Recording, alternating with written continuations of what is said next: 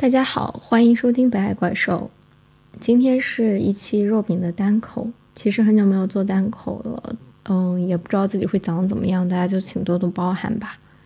想做这期节目已经很久了，其实因为哦，明天四月二十三号就是世界读书日，然后大概从一个月开始，我所订阅的播客列表里就陆陆续续的出现了很多的读书播客。啊，有关于说世界读书日我们应该读什么书啊，或者是推荐的书单啊之类之类的。因为我自己呃自认为是一个比较喜欢读书的人，也订阅了很多读书类播客，所以呃有点像那种双十一的预备军会拉得很长一样，就是这个读书世界读书日的热点也拉得很长，嗯，甚至让我感觉有一点 overwhelmed，就是。嗯，其实读书对我来说是一个不需要一个特别的日子被提醒的，嗯，也不需要有人告诉我，呃，也不需要在某个时间段或者说在某个时期我特别的去关注的一件事情，而是说读书其实有点像日常每天每天都会做的一件事情，就跟呃早上起来会吃早饭。嗯，会刷牙洗脸，每天晚上睡觉之前会洗澡，这样稀松平常。哦，我知道，比如说有些人每天晚上睡觉之前会做瑜伽，或者是每天晚上睡觉之前习惯，呃，去呃刷一点小红书。我觉得我每天晚上睡觉之前去读一点书，可能就是类似的一个习惯，嗯，这样子。然后为什么来做这期有关于读书的播客呢？嗯，之前我们做春宵苦短篇的时候，其实是一个共读短篇小说的播客。然后今天做这期读书的播客，其实也不可能，嗯，蹭这个世界读书日的热点了。我也一直都是一个蹭不上热点的人。但是看到这么多人会去，嗯，蹭这个世界读书的热点，我自己还是忍不住有几句话想说。因为我觉得读书这个行为本身就一个非常反热点的行为，或者来说，嗯，书这个媒介本身它就一个非常不热点的媒介，或者说信息传达的方式，相比于嗯短视频或者是播客，嗯，甚至只是一条微博，书的制作周期要远远的长。而且，呃，很多的书或者是有分量一点的书，嗯，往往需要作者去经历、去耗费几年甚至是几十年的精力去制作的。然后，嗯，当他把这本书写完之后呢，作者到把这本书交给出版社，带到出版社把这本书推向这个市场，又会经历一个。好几年的过程，最快至少我觉得也得要一年吧，所以其实是一个非常漫长的过程。那么书本身它就不可能是一个，嗯，说非常当下的事情，或者是说它不是像新闻报纸一样，它就是记录你昨天发生的事情。等你读到书的时候，嗯，它已经是记录过去一段时间的事情了。嗯，但是为什么很多人读到一些书的时候，还是会觉得，哦，世界被打开，或者说耳目一新呢？我只是因为你自己的认知的边界，或者说我们每个人的认知的边界是很有限的，呃，或者说我们自己的，嗯，在某一领知识领域的了解是远远落后于这个是这个知识领域的最前沿的。而如果我们能够读到这个知识领域最前沿的那个文章的话，或者那些内容的话，我们肯定是觉得，哦，这个好像是很新的东西，是我们以前没有了解过的东西。所以我觉得这个可能是书，嗯，比较有意义的部分。它不是告诉你一个你已经很熟悉的东西，嗯，而是告诉你一个很新的东西。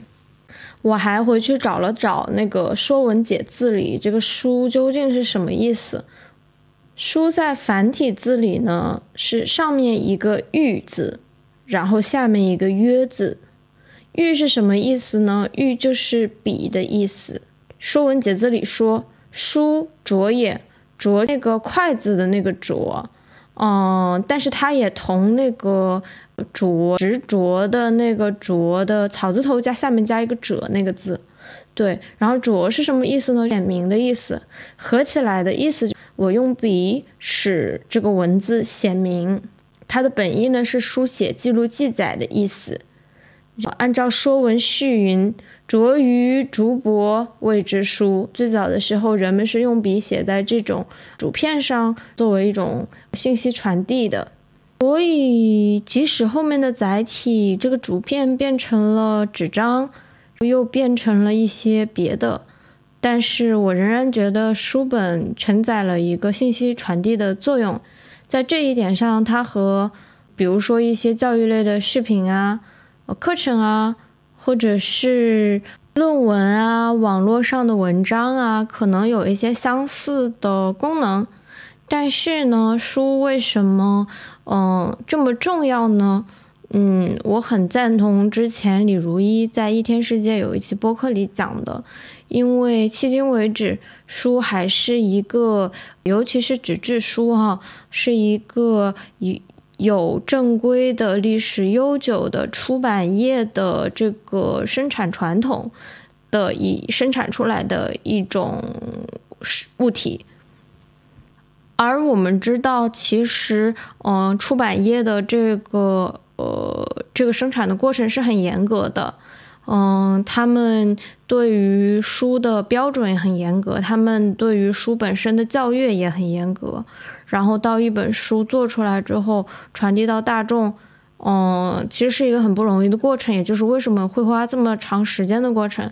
而且，尤其是一些呃偏学术类的书啊，嗯，或者是呃比较好的出版社，它可能会更更严谨一点。嗯，不像现在我们做一期播客，其实，嗯，稍微有一点瑕疵或者觉得有一点冗余的部分，嗯，就会觉得没有关系啊。很多视频也也也也可以去忍受这个信息的冗余和反复和重复和无聊。然后另外一个呢，嗯，我觉得书的整整体的逻辑编排逻辑还是有它一定的嗯要求在。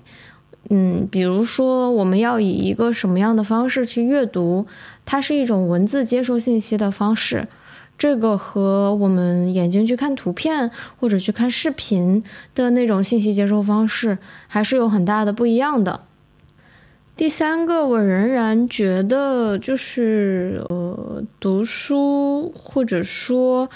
用文字去接收信息，仍然是嗯信息密度比较大的一种接受方式。比起音频和视频来说，嗯，我文字可以看得很快，嗯，也可能跟个人的习惯很快 有关系啊。有些人可能读书就很慢，他就不喜欢读书，也也也 OK。但是，嗯，对于我们一个小孩子刚生出到这个世界上，他最快的去学习的方式，目前来说仍然是文字。保不齐以后会产生一些新的教学方式，但是目前来说的话，嗯，至少因为我从小就是读着书长大的，所以我比较习惯于用文字去接收信息。但是我这里并不是要去鼓吹读书的一种实用主义，嗯，因为这样的论调已经太多了。我甚至在有些播客里听到说。嗯，说读书你才可以了解一些什么什么事情，你只有读书才可以，嗯，怎么怎么样，甚至会说读书的什么投资回报率是很高的。你看一本书，你只花了多少钱，你就可以获得什么什么东西，它的 ROI 很是很高的。我听到这样的话，其实是很反感的。因为我觉得，嗯，如果你真的要说投资回报率的东西，现在网上的信息，免费的信息真的非常非常多，你甚至可以省掉买书的那几十块钱，就可以获得你想要的知识和信息。而且很多的知识和信息确实不一定是读书才能够 get 到的，有的时候读书，嗯，反而需要花费更长的时间。哦，现在不是有那种五分钟听书或者十分钟给你讲完一本书的吗？其实你并没有必要去把一本书读完，就可以得到那个你想要的所谓的得到的那个东西。就是如果你把读书视作为一种手段，然后你的目的是获取信息的话，我觉得这个，嗯，这个手段是可以很多样化的，不一定是读书。读书固然是一种很好的方式，但我并不觉得它是一个非常非常高效，或者说非常非常直接的方式，甚至它是会呃耗费你大量的精力的。相比之下，你可能去问一下那个 Chat GPT 会更快一点。那么，读书所获得的信息和我直接去问 Chat GPT 去获得信息有什么不一样吗？嗯，我仍然觉得我自己在读书去学习的过程当中，首先它更慢，就是我不是要去获得一个答案，而是我去要去进行一个过程性的思考。嗯，我需要去知道这个答案是怎么来的。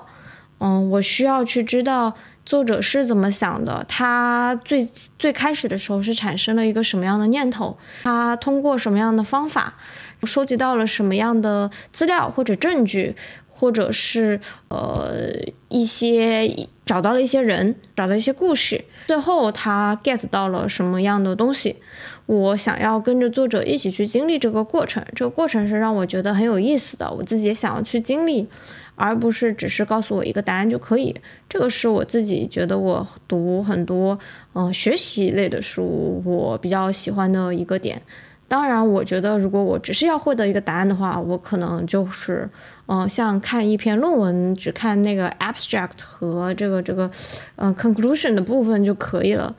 然后，其次，我觉得读书是一种消遣，这个尤其是对于读小说或者是诗歌，还有一些偏文学性的书来说，我觉得这个读书的过程是很有意思的。它就像你去看一部很好看的电影。或者是呃，你去一个公园玩，你是去探索一个新的世界，或者说你走进一个别人的生活里，我觉得这个是一种可以去全全身心投入的，潜入一种心流的 flow 当中的一种娱乐方式。那有些人会说，嗯，那我根本我不觉得读书很享受啊，我还是喜欢看电影、看电视剧、看综艺，或者我还是喜欢打游戏。或者我就是喜欢去逛商场，作为一种娱乐方式，我觉得都 OK 啊，没有必要一定要读书的，嗯，所以我现在在看到大家这么鼓吹读书的时候，我有时候也会思考，就是说大家真的需要读书吗？嗯，到底大家想要去读书的那个意义是什么呢？很多时候，可能对书的鼓吹背后仍然是一种消费主义。嗯，其实和对包包、化妆品和车子的鼓吹没有什么本质的区别。当然，甚至很多出版社都在做这样的事情。嗯，当然，因为他们出于这个卖书的原因，他们也需要生存，需要更多的收入去做这样的事情，我觉得也无可厚非。但是，作为消费者或者说作为读者，我们需要有分辨的能力，就是说，哦，我们买这个书究竟只是把它作为一种象征物。呃，然后买了之后就觉得啊，我已经获得了这种知识，然后买回家就摆着，从来不去读它。我觉得这里想提到一个李如一之前在《一天世界》里提到的一个观点，就是他在讲纸质书的意义的时候，他认为纸质书仅仅拥有就是有意义的，主要有两个原因。第一个原因就是书是要被供养的。什么叫书需要被供养的呢？就像我们拿了一个佛像摆在家里，为什么家并不大，但是却要腾出一个空间给摆一个佛像呢？其实佛像不是佛，而是佛的象征。佛像在那里的意义，恰恰就是提醒你说，啊，你心中要有一个佛。所以，我们把书摆在书柜上。并不是因为书本身就是知识，而书只是知识的象征。书放在那里，就意味着它时刻在提醒你，你需要去读书，你需要去获得知识，或者你需要去获取信息。也就是说，我们供养实体书，恰恰是为了提醒自己，这个实体书是不重要的。因为每个人的家里都必须有点什么，那应该是什么呢？嗯，我们是摆满了包包吗？还是摆满了鞋子呢？一个空间里如果摆满了书，恰恰是那个空间的主人为了提醒自己，他并不是想提醒自己，我拥有很多书或者书是很重要的，而是说书代表的那个知识是很重要的。所以我觉得现在我们对书的很多浪漫化想象，嗯，是有一点，是我们这个时时代的浪漫主义的一种体现吧。包括去年底有一个叫做《我们在岛屿读书》的综艺，是江苏卫视出的，大概是请了余华、苏童、西川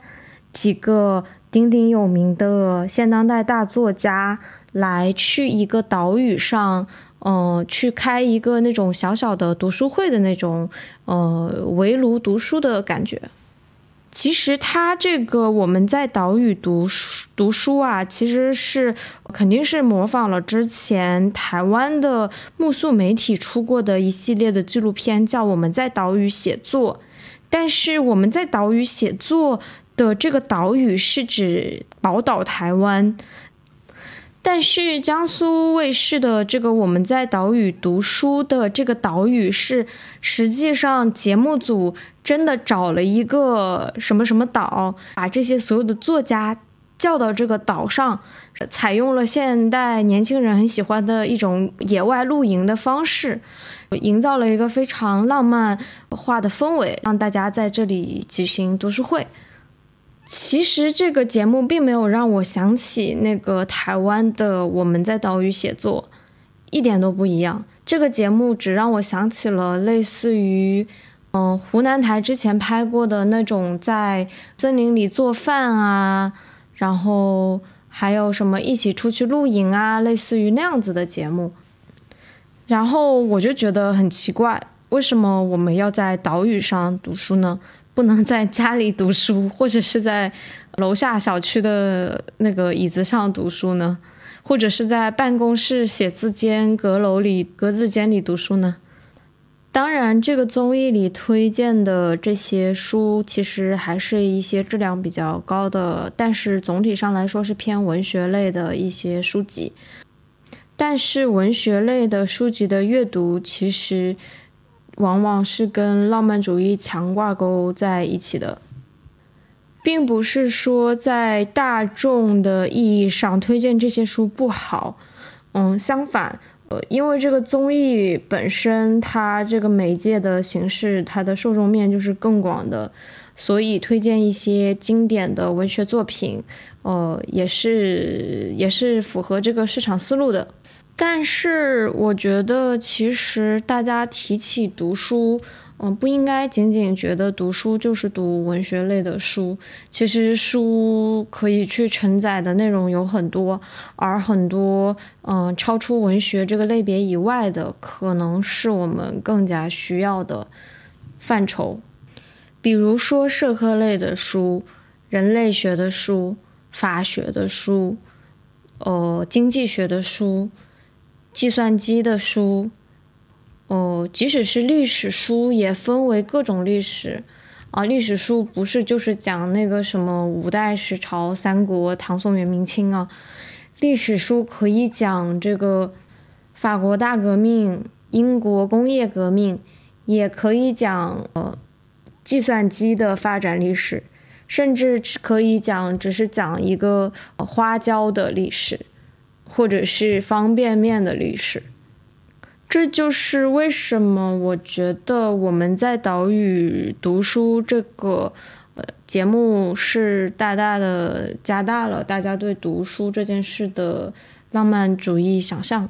就好像我们是捧着一本书，然后走那个穿着什么啊白色裙子、白色帆布鞋，走在一个。嗯，什么雨巷里啊，就是那种文艺青年的典型想象。但是呢，又不得不承认，其实书现在成为一些，嗯，成为一个象征吧。就包括很多的互联网的 APP 都想要跟书沾点边。比如说我前面有提到的某小 X 书这个 APP 啊，哎呀，不不遮掩了小红书了，我每天偶尔也会打开几次。然后小红书它为什么是书呢？嗯，其实小红书这个名字会让我想起那个红宝书。我们初高中或者是大学的时候，在学托福、雅思、英语的时候，会有的新东方出的一套背单词或者背语法的书，它大而全，然后方便查阅，有点像百科词典。我觉得这个可能是红宝书和小红书非常呃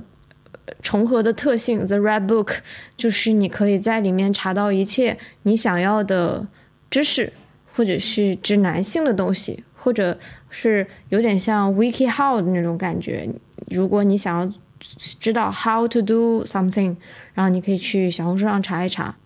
关于小红书名字的由来，其实我还是在网上找到了一个故事。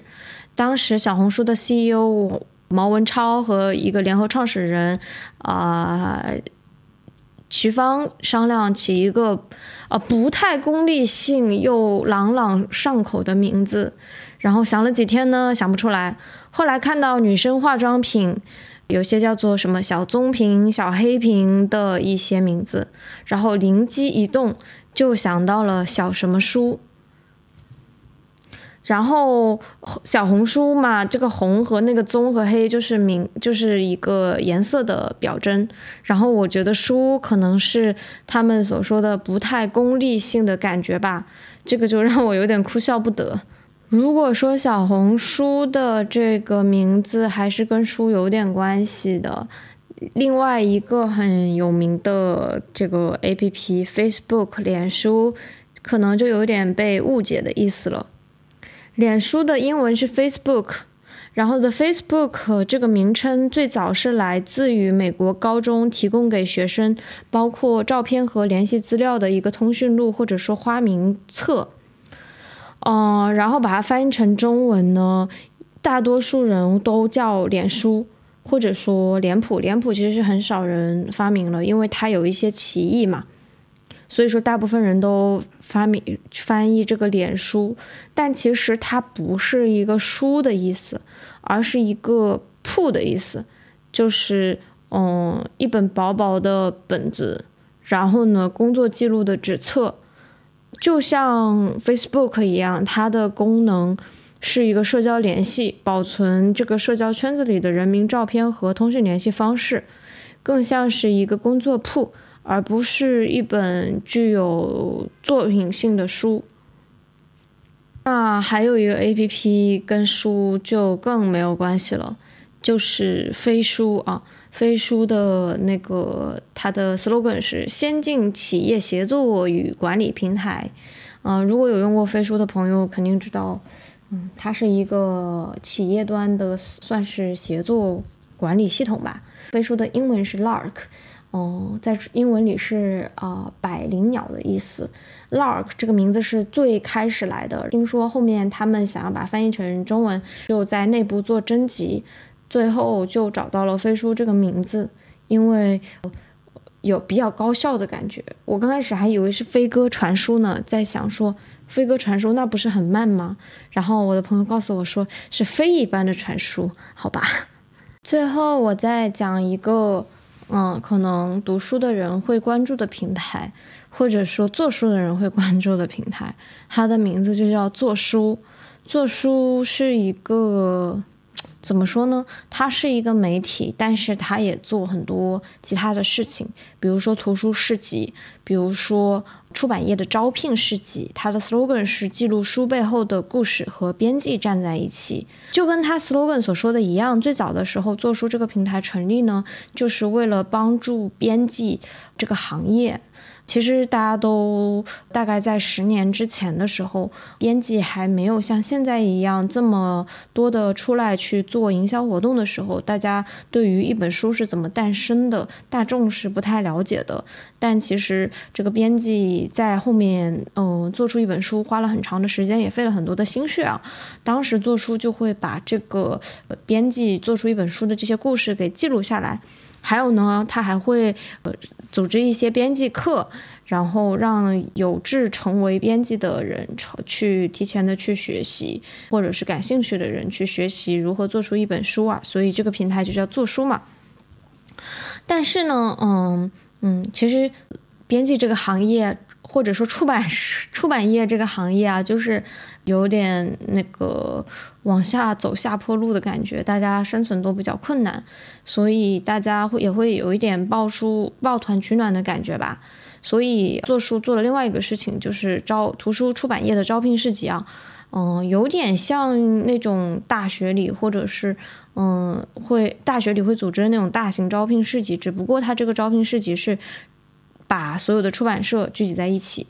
这个是 to 嗯招 for 招聘的。另外一个图书市集呢，也是我前段时间四月份刚在那个西单更新厂去了的，北京西单更新厂去了一趟的，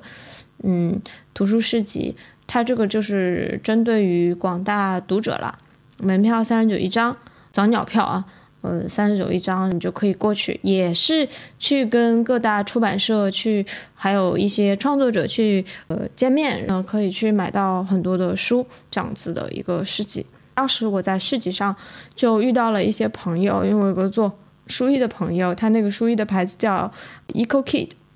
我把链接放在那个。小 notes 里，大家感兴趣也可以去呃看一下他家的书衣，我还是蛮喜欢的。那天，呃，买了一个帆布袋，买了一个书衣这样子，然后呃。还有，甚至有一个创作者，嗯，有一个作者叫那个薛超伟，他刚出了一本短篇小说集，叫《隐语》，他就一个人摆了一个摊，和他这本书的编辑两个人摆了一个摊，其他的摊上都是有很多很多书，但他这个摊里就只有他的一本书。就是写满了薛超伟和这本书，嗯，还是蛮扎眼的。当时因为他也是温州人，就嗯过去要了个签名，要了他的一本书，这最近也在读了。然后当时我还跟那个有一个专门做外文书的一个书店，叫做南渡书店，南渡就是很难渡过去的那个南渡书店的那个呃店主吧。女孩子，嗯，聊上了天，然后他就聊起一个他的困惑的点，就是说，为什么有这么多人会来参加这种，呃，市集呢？以及在这个市集上能够买到的书，不是都可以在线上买到吗？为什么要来这里买呢？嗯，